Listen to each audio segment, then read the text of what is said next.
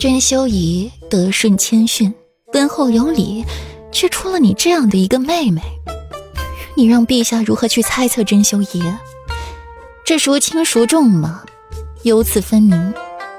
陆小姐若是安分一些，说不定还能得陆大人几分怜惜疼爱，对甄秀仪庇护。若是不便利弊，莽撞无脑，坏了事儿，静云安从来不缺姑子。顾染发出一声低笑，太过诡谲森冷，让顾青烟听了禁不住头皮发麻，浑身都泛起了鸡皮疙瘩。顾染，顾青烟恐慌的退后半步，他。他怎么敢说这样的话？他怎么还有脸来威胁自己？还敢仗着裴王府为非作歹？啊，对了，方才陆小姐辱骂世子妃、污蔑世子妃，这些可都是不小的罪名呢。若是换了旁人，陆小姐可就不是脸疼了，而是浑身上下都疼。鞭挞四十，送往缙云安思过。本妃可是网开了一面，饶了陆小姐一条小命。陆小姐怎的不感激，反倒怨恨起本妃来了？顾阮眉眼微灵，眼底铺满了一层薄薄的寒光，眼角眉梢都像凝了冰渣一般，又冷又硬。送你们家小姐回府。顾然从袖中抽出了一方白色丝巾，轻柔的替顾青烟戴上。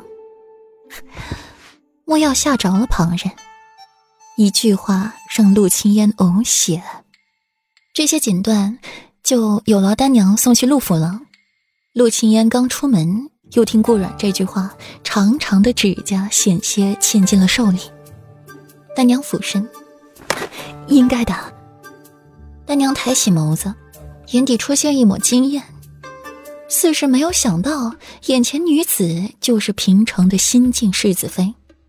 都说世子妃怯懦无能、胆小怕事，今日一见，确实让人另眼相待。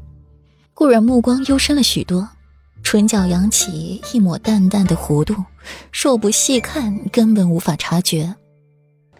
醉青楼中，顾然捧着一杯茶。靠在窗前，看着下面的繁华，凤眸星光璀璨。一只手放在窗沿，白皙修长的手指轻轻敲击着，凤眸深邃，想着这些日子发生的事，眉眼愈发的冰冷。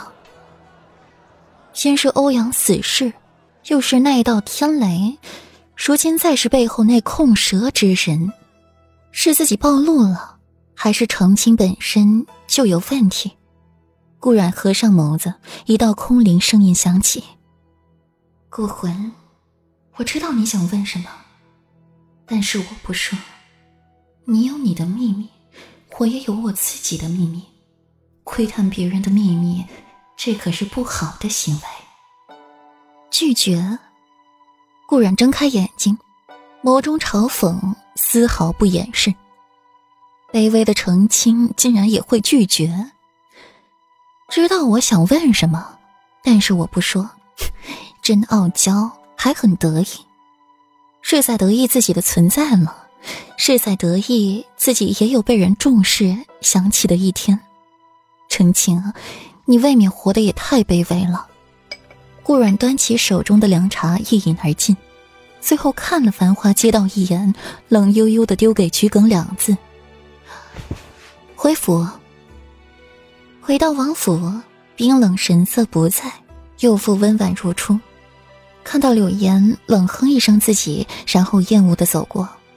顾然摸一摸鼻子，他似乎真没哪里得罪了柳岩。世子妃今日回来的倒晚，可不是晚吗？有时才晓得回来，总比大少夫人出不去的强。大少夫人。胎儿未稳，可是要好生养着才是，就不要出来乱晃悠，磕了碰了的又算谁的？顾然冷嘲热讽完，带着桔梗就雄赳赳气昂昂的走了，特意去逗弄了一会儿鹦鹉才回的内室。